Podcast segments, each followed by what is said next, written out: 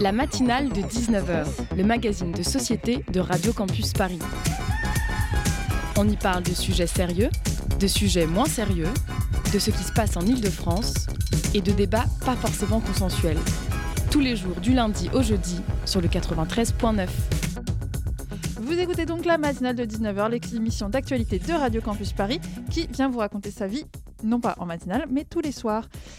Ce soir, euh, on a un gros sommaire. Aujourd'hui, on a une grosse émission. En première partie, on reçoit Juliette Bénet. Elle est porte-parole de l'ONG euh, Plan International France. Elle vient nous parler de la Journée internationale des droits des filles. Alors, cette journée, elle a lieu la semaine prochaine. Et puis, évidemment, on va pas vous dire tout tout de suite. On verra ça avec elle dans quelques instants.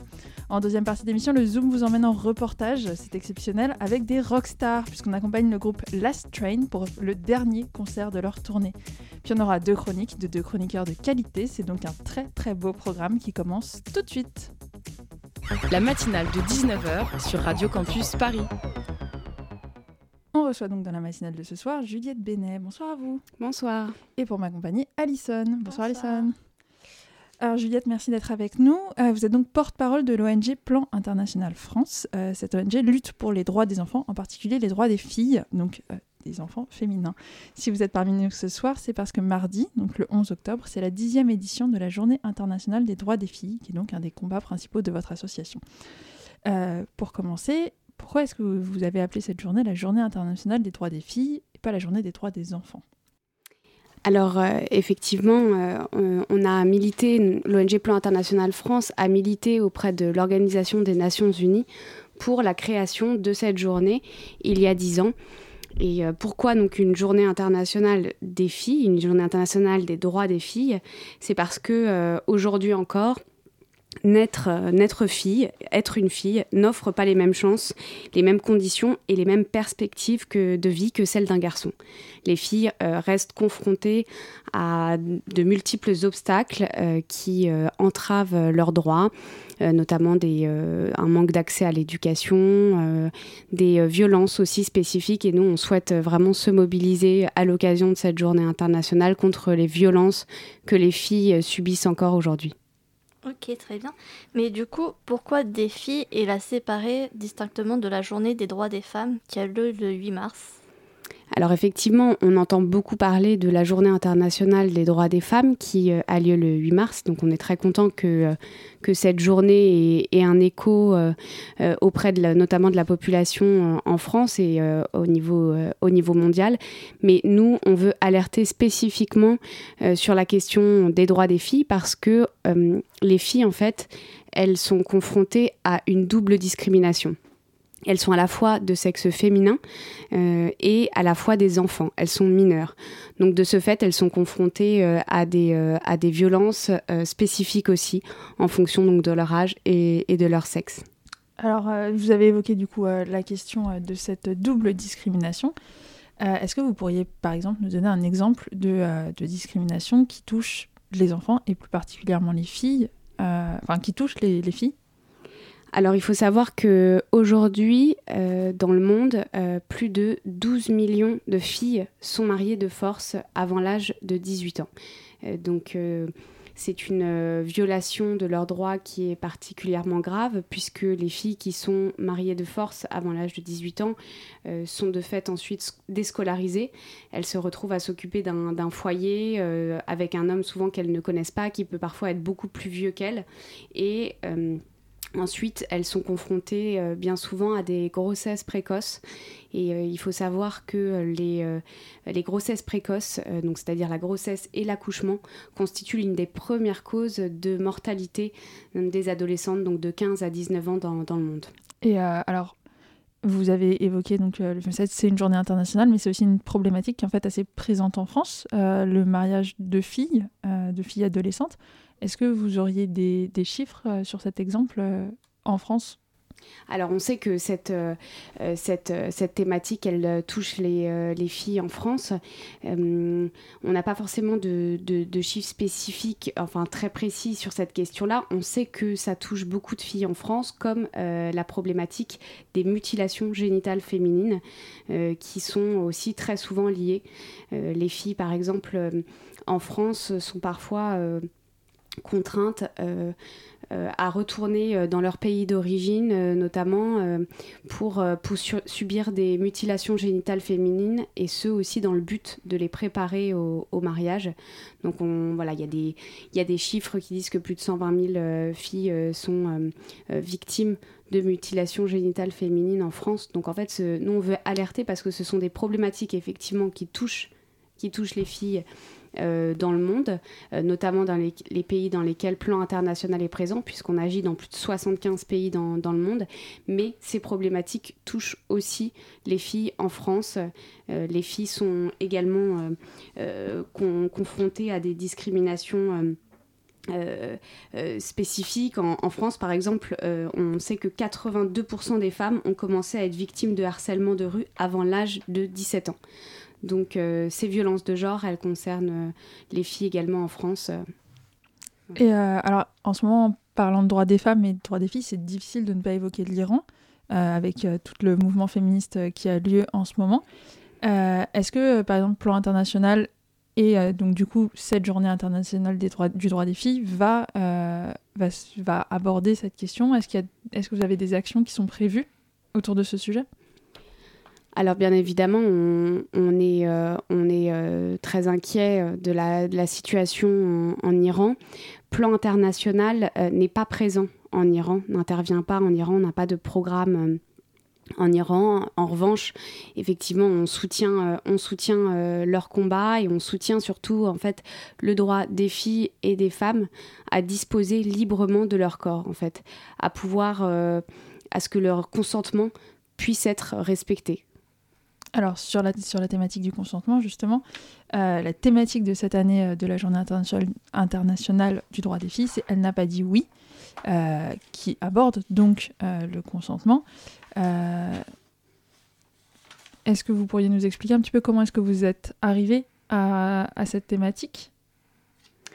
Alors en fait, on se rend compte que toutes ces violences de genre le mariage d'enfants, les mariages d'enfants, euh, le harcèlement, que ce soit du harcèlement de rue ou le harcèlement en, ligne, euh, l'excision, donc les mutilations génitales féminines, ce sont des violations des droits des filles. Donc effectivement, euh, c'est contraire euh, à la Convention internationale des droits des enfants, c'est contraire également à la, à, la, à la Convention internationale euh, pour l'élimination des violences faites aux femmes, mais c'est aussi le lien qu'on fait aussi avec toutes ces thématiques, c'est aussi cette question, cette problématique du consentement. En fait, c'est l'idée que lorsque l'on viole les droits des filles, euh, lorsqu'on euh, lorsqu'on ignore leurs droits, qu'elles ne peuvent pas y accéder, en fait, bien souvent, c'est sans leur consentement. Et donc nous, l'objectif, c'est de faire en sorte que les filles puissent euh, connaître leurs droits, parce que c'est vraiment ça aussi la problématique. Il y a bien souvent un manque d'accès aux connaissances liées à leurs droits en matière de droits, santé sexuelle et reproductive, en matière euh, aussi de lutte contre, on parle d'éducation au sexisme, euh, enfin d'éducation pour lutter contre le sexisme à l'école. Donc nous, effectivement, on, on, veut que les filles puissent avoir accès à une éducation partout dans le monde. Également en France, pour qu'elles puissent ensuite euh, euh, choisir, décider librement et qu'elles puissent ensuite euh, devenir des femmes libres et autonomes. Ok. Et du coup, elle n'a pas dit oui. Est-ce que c'est aussi un moyen de rappeler le manque de crédibilité et d'écoute qu'on accorde aux, filles? Oui, voilà, c'est en fait le on n'a pas dit oui, euh, c'est pour, euh, pour rappeler justement cette question de, consentement.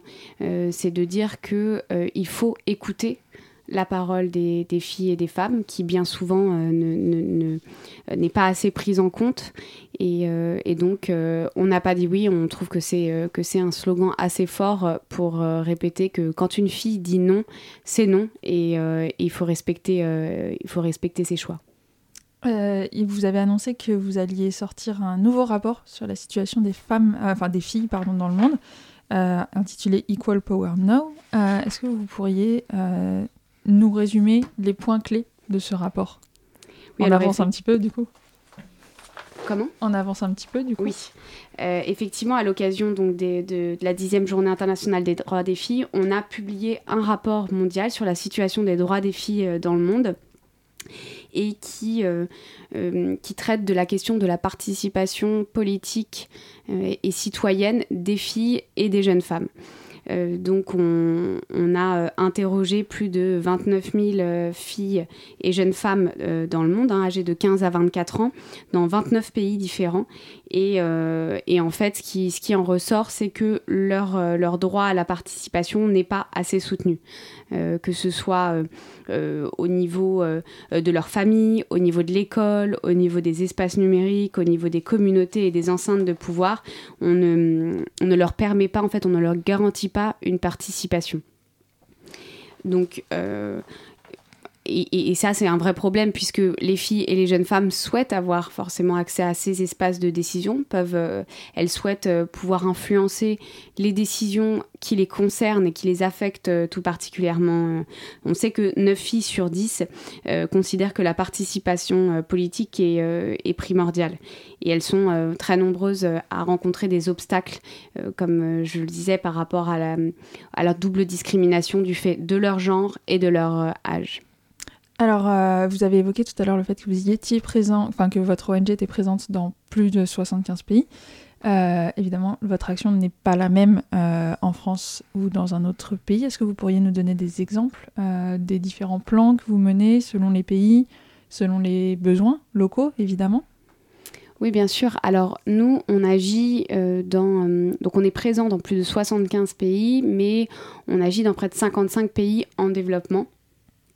Et donc, euh, euh, en France, on a des actions de sensibilisation et de plaidoyer.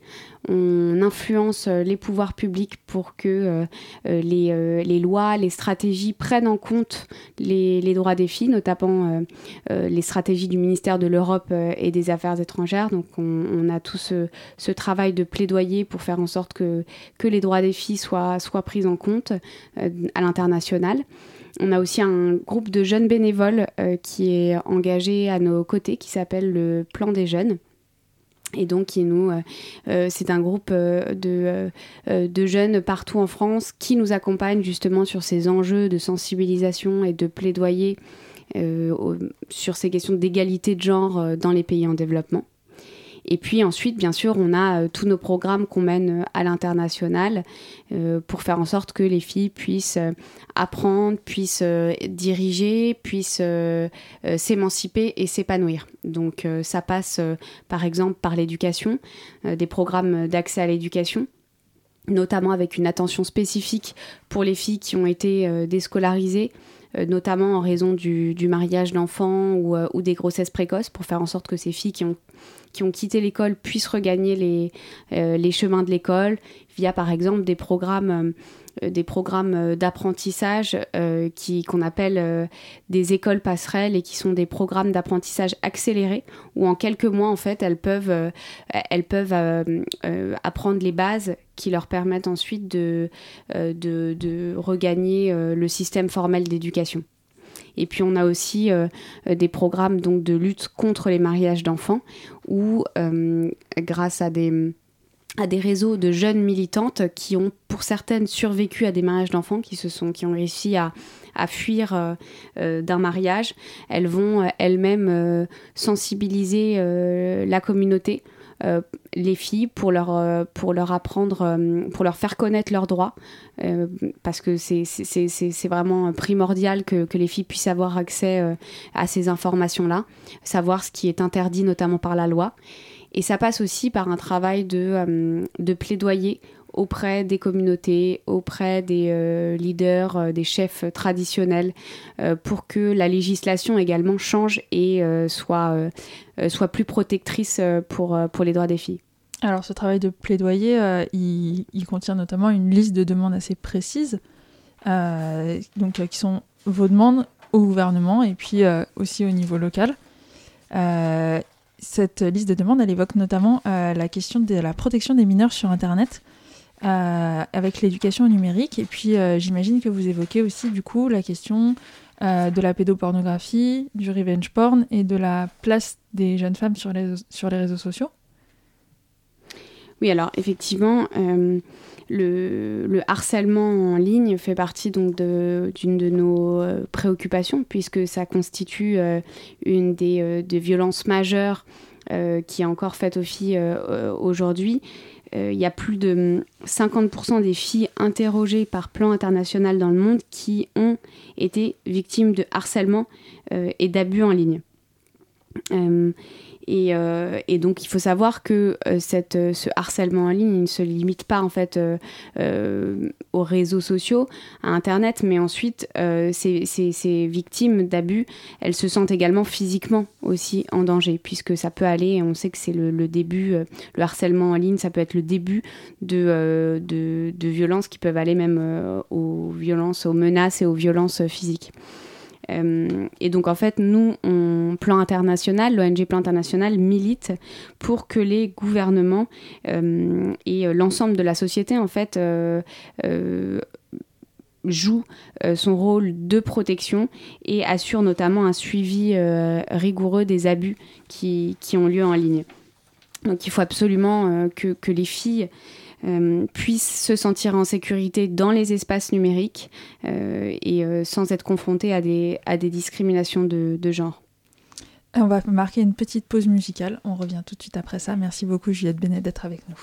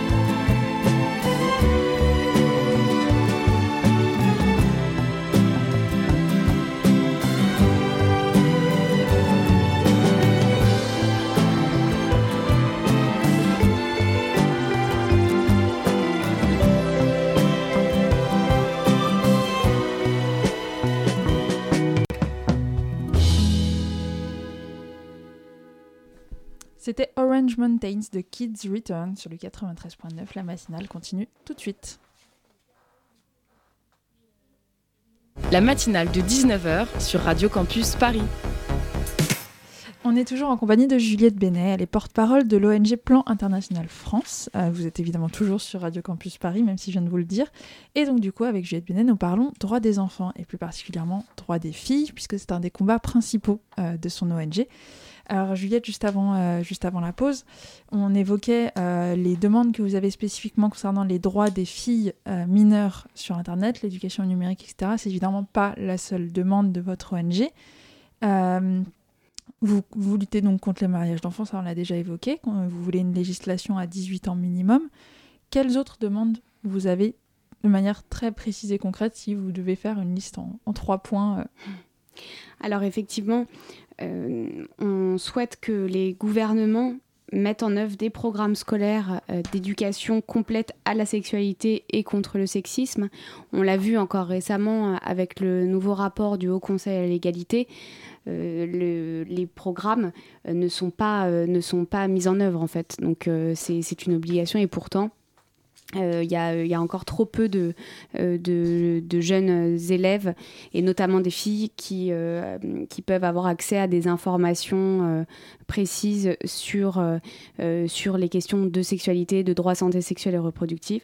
Donc ça, c'est vraiment une de nos demandes principales. En attendant, est-ce que par exemple, vous faites des interventions dans des collèges, ce genre de choses? Alors nous, on agit dans le, dans le monde. Donc effectivement, nos, nos programmes euh, dispensent donc euh, euh, cette éducation à la, à la sexualité. En, en, France, on a lancé notamment un, un programme avec le plan des jeunes, qui est notre réseau donc, de jeunes militants et militantes engagés pour l'égalité de genre. Et qui euh, lance des, euh, des, sensibilisations dans, dans les écoles euh, qui s'appelle donc Changeons les règles sur les questions plus spécifiques donc d'hygiène menstruelle notamment. donc on souhaite également que les gouvernements adoptent et veillent à l'application d'une législation qui interdit et qui sanctionne toute forme de mutilation génitale féminine, puisqu'il faut savoir qu'il y a 200 euh, millions de filles et de femmes dans le monde qui ont subi une forme de mutilation euh, génitale féminine. Donc ça, encore une fois, ça fait partie euh, d'une des, violations les plus graves et les plus brutales des droits des filles et des femmes donc qui, les met, qui les met en danger et qui a des conséquences terribles pendant toute leur vie. Et puis, on a aussi euh, euh, cette question autour du, harcèlement dans, les, dans l'espace public, du harcèlement de rue. Euh, et donc, on, appelle les gouvernements à faire de cette lutte contre le harcèlement de rue une priorité, et notamment à faire en sorte que, que l'espace public garantisse la sécurité des filles, qu'elles se sentent en fait en sécurité. On sait que, que ce soit en France ou partout dans le monde, les filles et les femmes se sentent euh, en danger dans la rue. Donc ça passe par exemple par euh, plus d'éclairage public. Euh, des, en fait, ce sont des, mesures assez simples à mettre en œuvre pour garantir l'éclairage public, euh, agrandir les trottoirs, l'augmentation des services de transport en commun peut-être? Oui, c'est ça. La, nuit, euh, pouvoir avoir des... Euh, des Il y a certaines villes qui le, qui le font déjà, notamment par exemple en Allemagne. on peut prendre, on peut prendre le, le métro toute la nuit. Donc il y a plein de, plein de mesures pour faire en sorte que, que les filles et les femmes se sentent en sécurité dans l'espace public parce que tant qu'on tant qu'on ne se sent pas en sécurité aussi, on ne prend pas possession de l'espace public et, euh, et on, le voit aussi. Euh, euh, ça commence en fait dès le plus jeune âge, puisqu'à l'école, les filles prennent moins de place que les garçons. Elles sont, elles sont confinées en fait au, au, donc, au bord des, des, cours de récréation et elles ne, elles, dès, dès, le plus jeune âge, en fait, dès la maternelle, euh, elles apprennent, entre guillemets, enfin, elles sont contraintes à prendre euh, moins de, moins de place que, les garçons. Si on prend tout simplement l'exemple des cours d'école que vous venez d'évoquer, euh, il y a eu des mesures qui ont été prises, je, pense, notamment à la ville de Grenoble, si je ne me trompe mm. pas, où le maire de Grenoble a lancé un, un dégenrage des cours avec un retrait des cages de football qui réserve du coup la principale partie de, des cours aux, garçons qui jouent au football. Qu'est-ce que vous pensez de ces, de ces, de ces initiatives et du fait qu'elles sont très critiquées en France en fait quand ce genre d'initiative est prise, il y a tout de suite un, une polémique qui est lancée. Qu'est-ce que vous en pensez? Alors effectivement, pour nous, c'est primordial de, euh, de faire en sorte que les filles puissent, euh, puissent avoir la place euh, qu'elles méritent au, sein des, au sein de l'espace public et ça commence par les écoles. donc nous, on, soutient les, les initiatives qui permettent aux filles de, de reprendre, de, de, reprendre leur place. donc ça passe par, ça passe par une, une rénovation, enfin une, un, un, changement en fait de, de d'urbanisme. Il y a beaucoup d'urbanistes qui travaillent sur cette question-là. Et, euh, en fait, effectivement, il faut, modifier euh, la, euh, la, structure des écoles qui, font que les filles sont à l'extérieur et, les, garçons au centre en train de, jouer au foot. Et du coup, une exposition, elle a commencé depuis le mardi 4 octobre, elle a lieu en ce moment. Euh, en association avec la mairie du 18e. Est-ce que vous pouvez nous en dire un peu plus? Oui, alors on a plusieurs expositions euh, euh, dans Paris. On a notamment un partenariat donc avec la mairie du, 10e et on vous invite à aller la découvrir. donc elle se déroule au Square Saint-Laurent, 68 boulevard de, Magenta dans le 10e arrondissement. Et euh, n'hésitez pas, si vous euh, voulez avoir davantage d'informations sur toute notre mobilisation, sur nos campagnes euh, à Paris, sur les réseaux sociaux, dans le monde, à aller sur notre site www.plan-international.fr et à nous suivre également sur les, sur les réseaux sociaux Plan International France. Alors, cette interview arrive à sa fin, mais je pense qu'avant, il y a quand même quelque chose qui est très important, c'est rappeler que vous êtes ici pour la Journée internationale des droits des filles, donc qui a lieu mardi. Évidemment, vous appelez à un rassemblement pour cette euh, journée. Oui, effectivement, on appelle euh, un rassemblement massif et on euh, appelle toutes les personnes à nous rejoindre le mardi 11 octobre à 13h sur le parvis de l'hôtel de ville pour un happening, euh, pour un stunt, une mobilisation euh, euh, pour faire donc entendre la, voix des, filles et des femmes et pour, pour en fait pour dire stop, pour dire stop aux violences, pour dire stop au, harcèlement de rue, au harcèlement en ligne, pour dire stop au mariage d'enfants, pour dire stop à l'excision et euh, pour se rassembler en France comme à l'international euh, pour, euh, pour lutter contre les violences de genre et à appeler au respect des droits des filles et au respect de leur consentement. Eh ben, du coup, le rendez-vous est donné. Merci beaucoup, Juliette Benet, d'avoir été avec nous. on rappelle donc qu'on peut vous suivre sur les réseaux sociaux, comme vous venez de le dire, et puis que à partir de mardi, votre rapport, votre rapport sur la situation des droits des filles dans le monde sera disponible. Euh, on, nous, en tout cas, la matinale va continuer. Euh, on se retrouve tout de suite après ce morceau.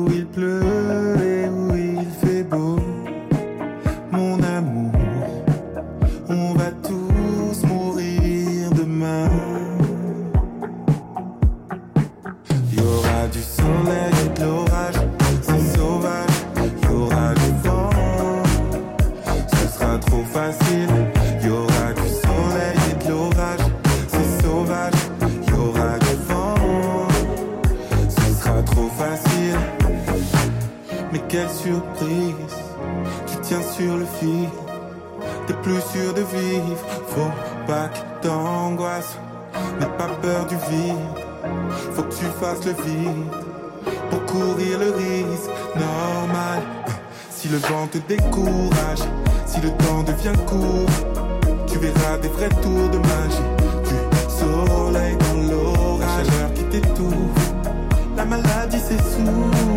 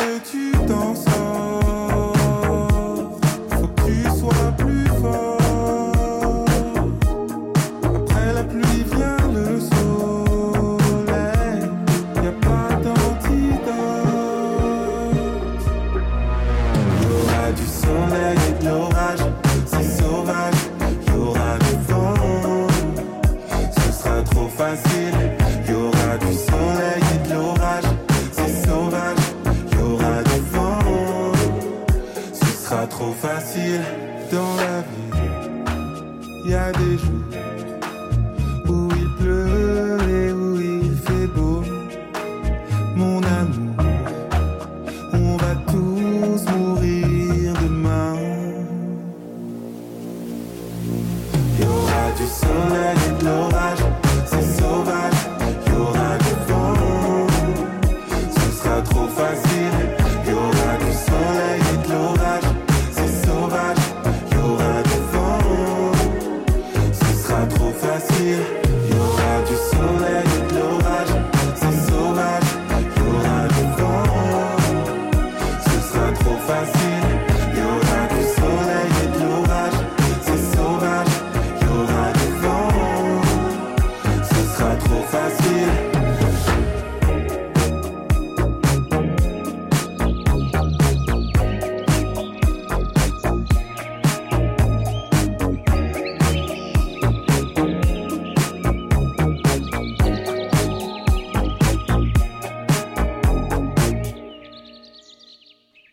vient d'entendre un morceau d'Ichon, La vie. Il est 19h34, passé de 17 secondes, et vous écoutez toujours Radio Campus Paris. Merci à vous. Tout de suite, on a rendez-vous avec l'un de nos chroniqueurs de plus en plus réguliers. Salut Armand. Bonsoir, chères auditrices et chers auditeurs. Ce soir, dans la matinale de Radio Campus, on va parler la virgule, du coup. chômage. On va parler chômage. Ouais, je vois déjà que ça vous séduit. Vous l'attendiez depuis longtemps. Entre le Covid, la guerre en Ukraine, le magnifique col roulé de Bruno Le Maire, la Coupe du Monde au Qatar, voici enfin venu le temps de la réforme de l'assurance chômage. Et oui, il fallait bien que le gouvernement fasse sa rentrée. Je veux dire, après que le, le scandale Moretti-Colère soit quasiment passé sous les radars, les ministres euh, et les députés LREM avaient grande hâte que l'on parle à nouveau d'eux. Et c'est chose faite depuis mardi dernier, puisque la proposition de loi portant aux, je cite, mesures d'urgence relatives au fonctionnement du marché du travail en vue du plein emploi, autrement connue sous le nom de mesures d'urgence pour casser le peu de ce qui nous reste de système social, a été votée à 203 voix contre 165, notamment grâce aux députés LR. Par ailleurs, ce texte est passé en procédure accélérée à l'Assemblée, ce qui signifie qu'il n'y aura qu'une seule lecture et que la navette parlementaire sera donc plus rapide. Mais en fait, euh, pourquoi est-ce qu'on critique ce super projet de loi? Merci de poser la question. Eh bien, tout d'abord, cette mesure fait râler certaines et certains, c'est qu'elle approfondit la réforme Pénicaud de 2019 que l'ancienne ministre présentait alors de cette manière. Un extrait. C'est une réforme résolument tournée vers le travail, vers l'emploi, contre le chômage et pour la précarité. Lapsus révélateur Peut-être, enfin, à vous de juger. En tout cas, depuis cette réforme, une chose est sûre, c'est que l'on a durci les conditions d'indemnisation des chômeurs.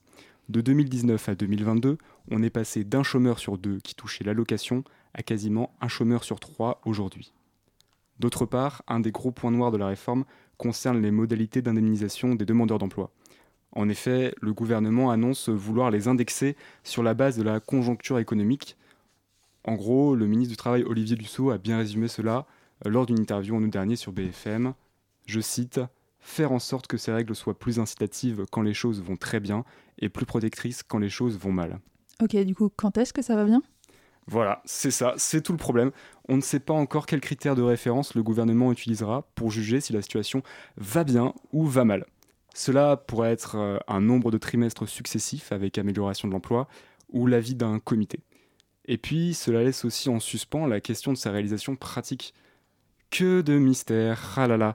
Je suis sûr que les chômeurs ou futurs chômeurs apprécieront. En comparaison, l'allocation chômage, ça fait combien de temps que ça existe?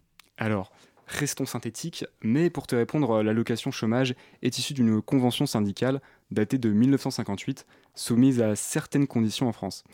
Par exemple, depuis 2021, on doit travailler 6 mois sur une période de 24 pour pouvoir ouvrir des droits. Bah oui, parce que bon, euh, vous donnez un peu d'argent aux gueux pour leur permettre de rebondir, et puis hop, euh, voilà qu'ils vous mangent le bras. Ah non, non, mais c'est pas moi qui le dis, hein, je vous jure. Il suffit d'écouter nos dirigeants. Par exemple, notre chef d'État, lors d'un discours devant le Congrès en septembre 2017, un extrait.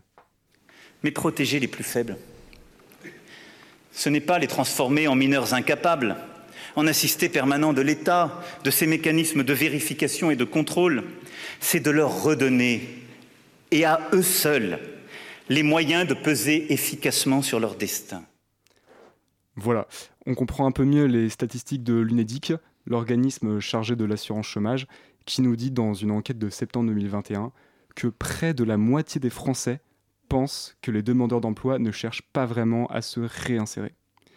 Bref, le mythe de l'assistanat est toujours solidement ancré, et pendant ce temps, on fait des économies à coups de chevrotine en tirant sur 10 malheureux pourcents de nos cotisations.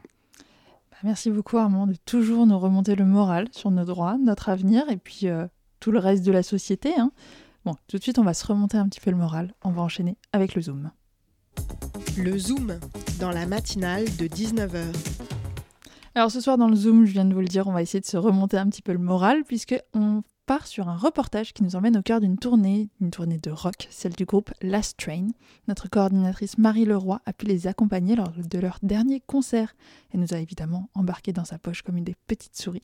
Attention, ça risque de saturer dans vos oreilles. Franchement, on a, je crois, juste trop hâte de, de jouer, de faire ce concert dans cette salle qu'on aime énormément. On avait eu la chance de jouer en 2016 et c'était trop bien. C'était une de nos premières belles dates parisiennes. C'était un super souvenir et là, c'est vraiment une grande chance pour nous de revenir et de voir tous ces gens qui répondent présents. Donc, euh, on a juste hâte de partager ce moment avec eux. Je pense que ça va être beaucoup d'émotions. Là, on est quoi? On est une heure et demie avant, donc euh, commence à y avoir le petit stress, mais euh, non, le bon stress, donc euh, ouais, non, c'est cool. Je suis Julien Pelletier, le guitariste du groupe Last Train. Et moi, du coup, Antoine, le batteur de la Strain.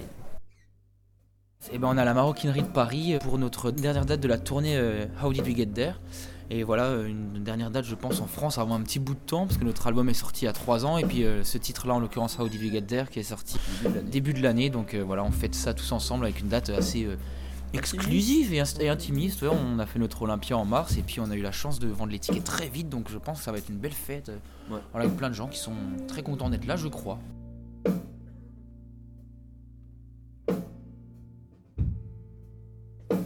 Alors, je m'appelle Robin Houser. Je viens de Franche-Comté, ça s'entend à mon accent, je pense. Mais c'est pas grave, c'est exotique. Euh, je suis technicien son. Donc, je passe pas mal de mon temps en ce moment avec euh, la Strain. Je fais euh, les monitors, donc ça veut dire que je suis technicien, je fais le son retour pour les artistes. Ça fait depuis The Big Picture, donc depuis 2019. Donc ça va faire euh, maintenant 3 ans. Voilà, c'était super, on a fait plein de festivals, on s'est fait accueillir sur plein de belles scènes avec plein de gens, c'était cool. Euh, voilà, on s'entend tous bien avec euh, tous les garçons euh, de cette tournée. On est vraiment euh, tous ensemble, on avance ensemble. C'est super cool, il y a une super cohésion. Donc euh, un peu triste de les quitter pour un petit bout de temps. Et euh, super euh, fier d'eux, comment ça, de comment ça a pris un gap. Et euh, ça va être que bénéfique pour le futur. Euh, bonjour, je m'appelle Marina. Moi, je m'appelle Carole et je suis attachée de presse indépendante.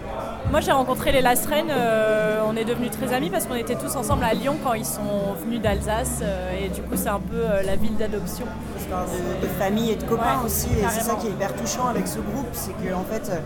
C'est voilà. très familial. Voilà, c'est très familial et c'est ce qu'on ressent aussi dans l'entourage. Et c'est pour ça qu'on est toujours très content de les retrouver.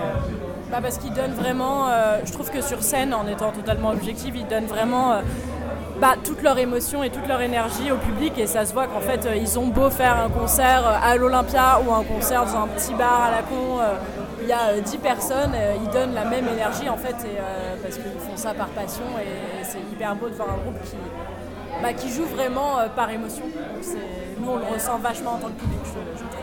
Donc euh, là, on va profiter du moment. On pleurera peut-être un bon coup à la fin euh, avec, avec eux. eux. on va boire des coups et puis, euh, Et puis on envisagera, on envisagera la suite euh, plus tard. Ouais, je pense surtout hâte euh, bah, d'être dans la salle de maroquinerie et de danser, de sauter, de crier avec tout le monde. Quoi. Je suis Jocelyn Bridgely, j'ai 30 ans et je travaille chez Colfame en tant que booking agent, c'est-à-dire que je suis responsable d'un certain nombre de groupes dans le catalogue de Colfame et je m'occupe de leur trouver des dates de concert. Last Train et Colfame ont un lien assez fort puisque finalement c'est les membres du groupe qui ont fondé Colfame et euh, puisque bah, j'étais le seul qui est resté à Lyon aujourd'hui, j'ai dit non, je refuse d'être le seul à Lyon et je vais venir euh, faire la fête pour la dernière, pour la dernière des copains. Ah, tu te sens comment là, à 5 minutes du concert? Euh, moi, plutôt détendu. Euh, J'ai finalement euh, très peu de responsabilités, mais je, je sais à quel point les shows de Last Train sont qualitatifs. Donc je vais recharger ma bière et me positionner pour kiffer pendant une heure et demie.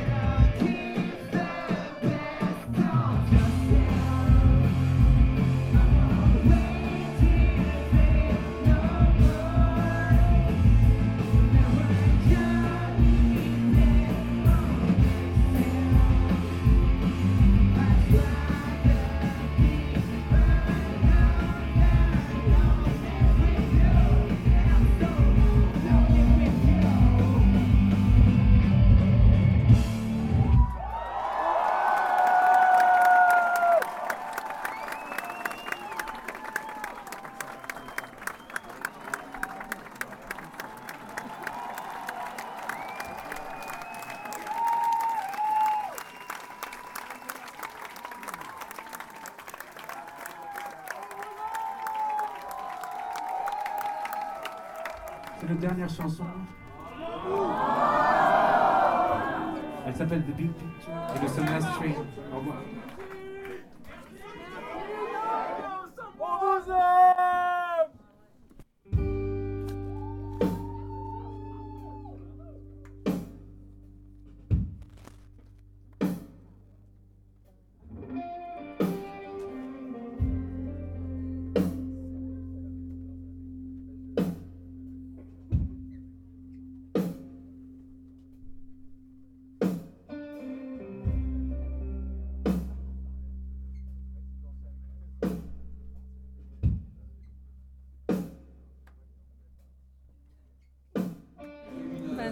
c'était un très très bon concert.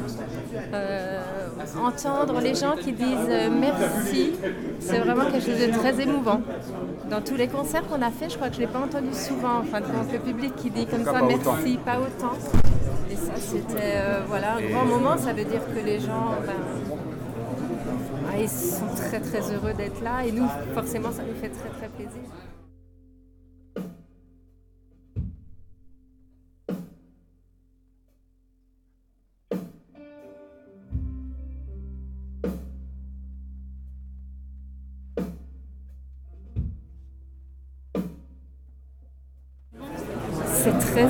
C'est très angoissant aussi. Je ne cache pas qu'il y a toujours souvent des moments euh, d'anxiété, on a toujours peur que, bah, que tout ne se passe pas comme prévu. ou- Mais euh, quand ça se termine bien comme ça, c'est un énorme soulagement et c'est forcément très émouvant. En tout cas, pour des parents, c'est une grande fierté. C'est un cadeau de la vie. voilà, quelque chose au- auquel on ne s'attend pas forcément.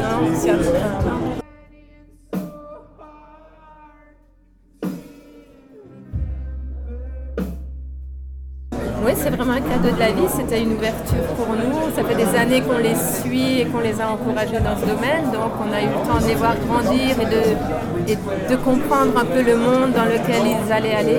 Parce que ça pourrait être un monde qui fait peur, mais je crois qu'on leur a fait confiance. Ils nous ont Ouais. fait confiance. Ouais. Et puis, euh, quand on voit ce que ça a donné aujourd'hui, on est très heureux pour eux. Vraiment très heureux. En fait, ils sont très sincères quand ils sont sur scène. Et ça, je pense que le public, il le ressent bien. Et donc, les, les moments de gratitude spontanée qu'il y a eu ce soir, c'est. Voilà. Je suis sûre que ça les touche énormément. Ça les touche certainement. Ça, je suis convaincue, parce qu'ils n'ont pas la grosse tête, donc ils sont, ils sont heureux de- d'entendre ça, de voir ça.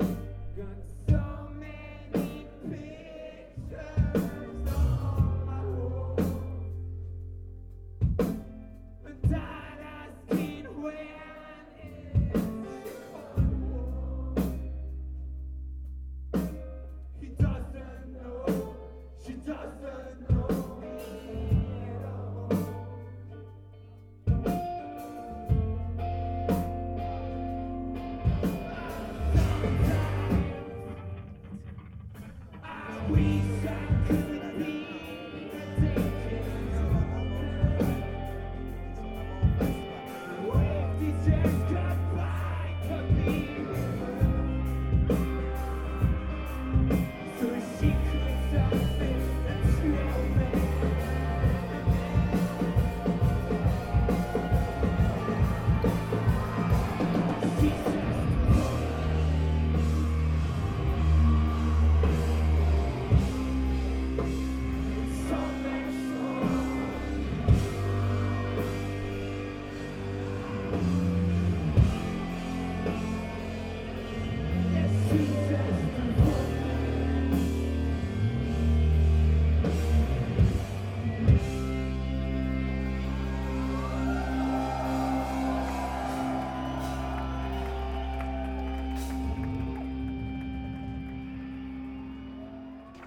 Merci Marie pour ce reportage. Il est 19h52 minutes et 16 secondes sur Radio Campus Paris et on rencontre Khadija qui vient nous parler. Mais de quoi en fait?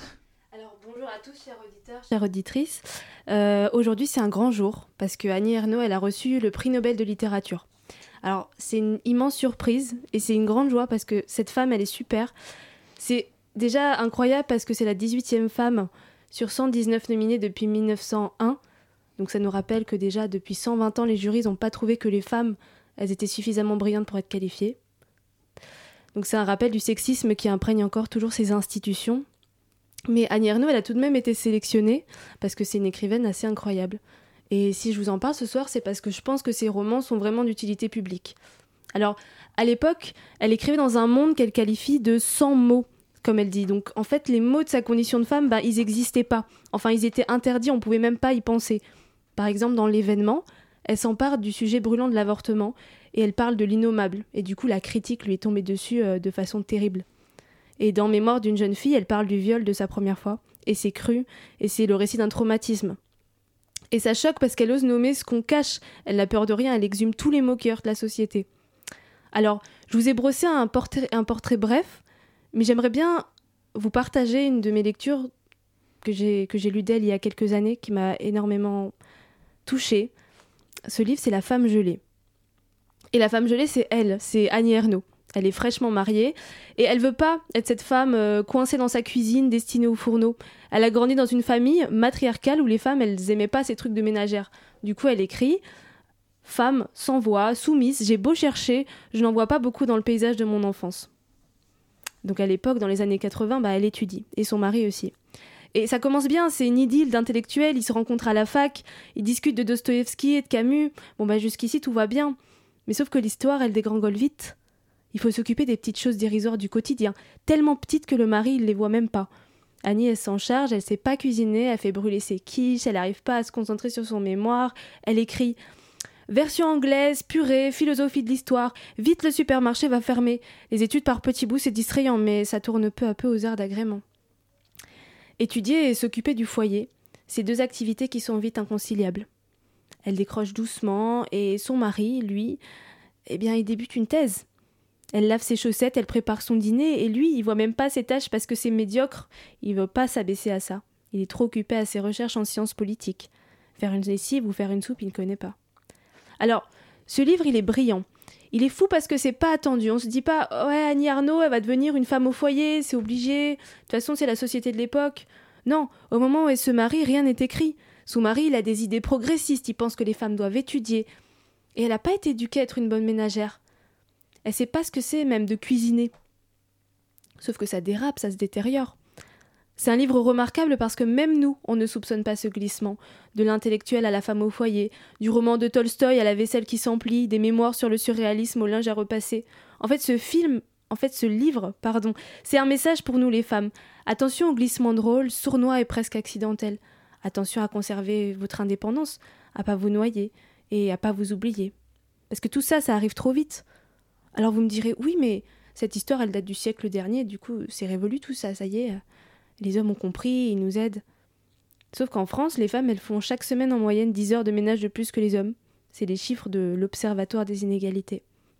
Et en une décennie, eh ben ce temps, il aurait quasiment pas bougé. Il aurait à peine augmenté de quelques minutes. Alors, 10 heures, c'est quoi? C'est tout le temps à stagner tandis qu'ils avancent. Comme elle dit Annie Ernaux, la famille, c'est un lieu de non-droit. Elle ajoute à l'intention des femmes ne laissez jamais rien passer. C'est fini tout ça. La femme gelée doit sortir de cette immobilité. Je vous recommande donc vivement la lecture de ce livre incroyable et je vous souhaite euh, bah, une très bonne soirée. Merci beaucoup Radija. Effectivement, à Annie Ernaux, euh, son prix Nobel, c'est un petit peu un événement, surtout que la moitié des RAC de France espérait qu'il aille à Michel Houellebecq, ce qui n'est pas exactement la même ambiance. Annie Ernaux, évidemment, c'est aussi l'engagement, aussi l'engagement évidemment féministe, tu nous l'as rappelé en détail, mais c'est l'engagement progressiste, c'est l'engagement politique. Annie Arnaud, c'était la première à condamner le fait que toute la gauche aille au rassemblement factieux de la police nationale devant l'Assemblée. Annie Arnaud, c'est la première à s'engager contre la réforme chômage dont Armand nous a parlé. Et puis, euh, en hommage à Annie Arnaud, euh, on peut espérer continuer le combat. Alors, euh, c'est l'heure maintenant pour nous de rendre l'antenne sur cette belle note. Encore merci Radija. Et merci à vous tous de nous avoir écoutés. Cette émission a été préparée par Marie Leroy, c'est elle qui nous a fait ce magnifique reportage aussi tout à l'heure. Elle a été réalisée par Elisa qui est derrière les platines. À mes côtés, il y avait donc Alison qui m'a accompagnée sur l'interview autour de Plan International France et de la Journée internationale du droit des filles. Armand qui nous a parlé dans sa chronique de la réforme chômage et de nos droits qui disparaissent. Radija qui nous a parlé de littérature, mais surtout de féminisme au fond. Moi, je m'appelle Daphné. La matinale vous quitte pour ce soir et puis vous quitte pour le week-end. On vous dit à lundi. En attendant, ne débranchez pas tout de même votre poste tout de suite. Ce soir, vous avez rendez-vous d'abord avec l'Happy Hour scientifique pendant une heure, puis avec MapMonde. Belle soirée à toutes et à tous sur le 93.9. À lundi et surtout, n'arrêtez pas.